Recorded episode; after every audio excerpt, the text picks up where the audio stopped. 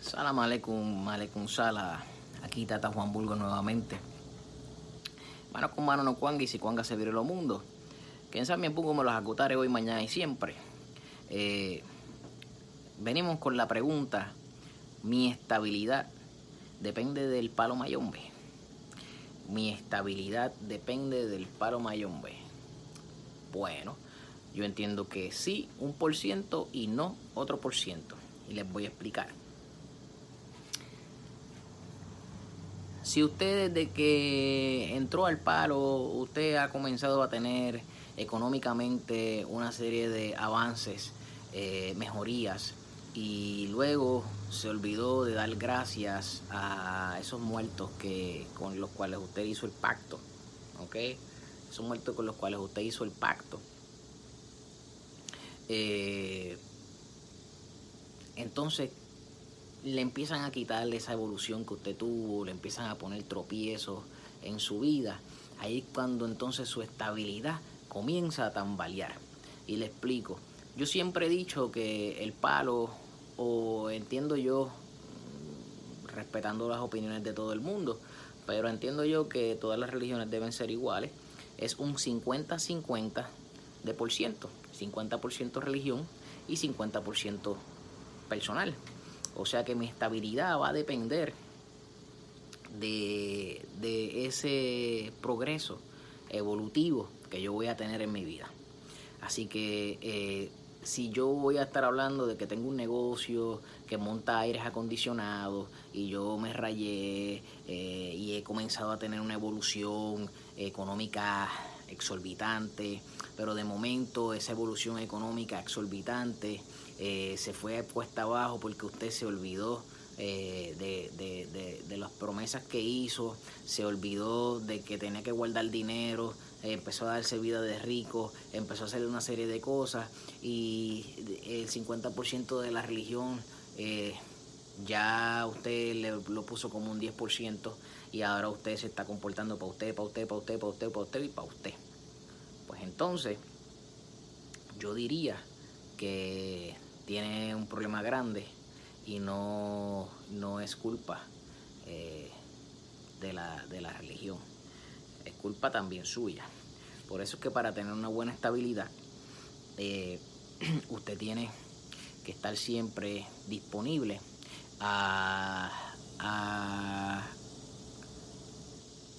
no desviarse de lo que usted ya había eh, tenido. Por ejemplo, en mi caso, yo llegué aquí a los Estados Unidos, pasé muchas vicisitudes, eh, tuve unos, uno, digamos, unos primeros dos años fuertes eh, para levantarme y nunca perdí la fe, la esperanza, pero emocionalmente tenía, no estaba estabilizado, tenía un desequilibrio tuve que en un momento dado decir, mira, ya vamos a dar esto hacia un lado porque tenía mis ayudas espirituales, pero siempre me veía estancado. Entonces, por tal razón, yo tuve que decidir eh, que ese comportamiento que estaba llevando me, me, me, me quitaba la estabilidad eh, de, de lo que yo quería. Y yo tuve que poner entonces mi 50% de religión con mi 50% de, de personalidad para ir trabajando poco a poco con, con con la evolución que yo quería. Y entonces cuando yo tomé ese paso, entonces la evolución fue diferente. Eh, con esto quiero decir que yo les estoy dando vivencias de, mi, de mis casos eh, y que nosotros a veces todos se lo echamos la culpa a la religión cuando realmente la culpa la tenemos nosotros mismos. Nosotros no podemos darle el 100% a la religión de las cosas porque realmente no es así. No es así. Yo no comparto esa idea yo comparto la idea de que esto es algo 50-50, de que usted mira arriba y usted dice, oh Dios mío, eh, dame fuerza, pero ¿qué estás haciendo tú para esa fuerza? Y vuelves y miras para arriba y dice, oh Dios mío, dame valor, pero ¿qué estás haciendo tú para tener valor? Entonces yo me pregunto, eh, ¿será la religión o seré yo? Y ahí es que vamos al 50-50 nuevamente. Así que trata siempre de tener un balance para que nada de esto te ocurra y así no tengas eh, retroceso en tus decisiones de vida.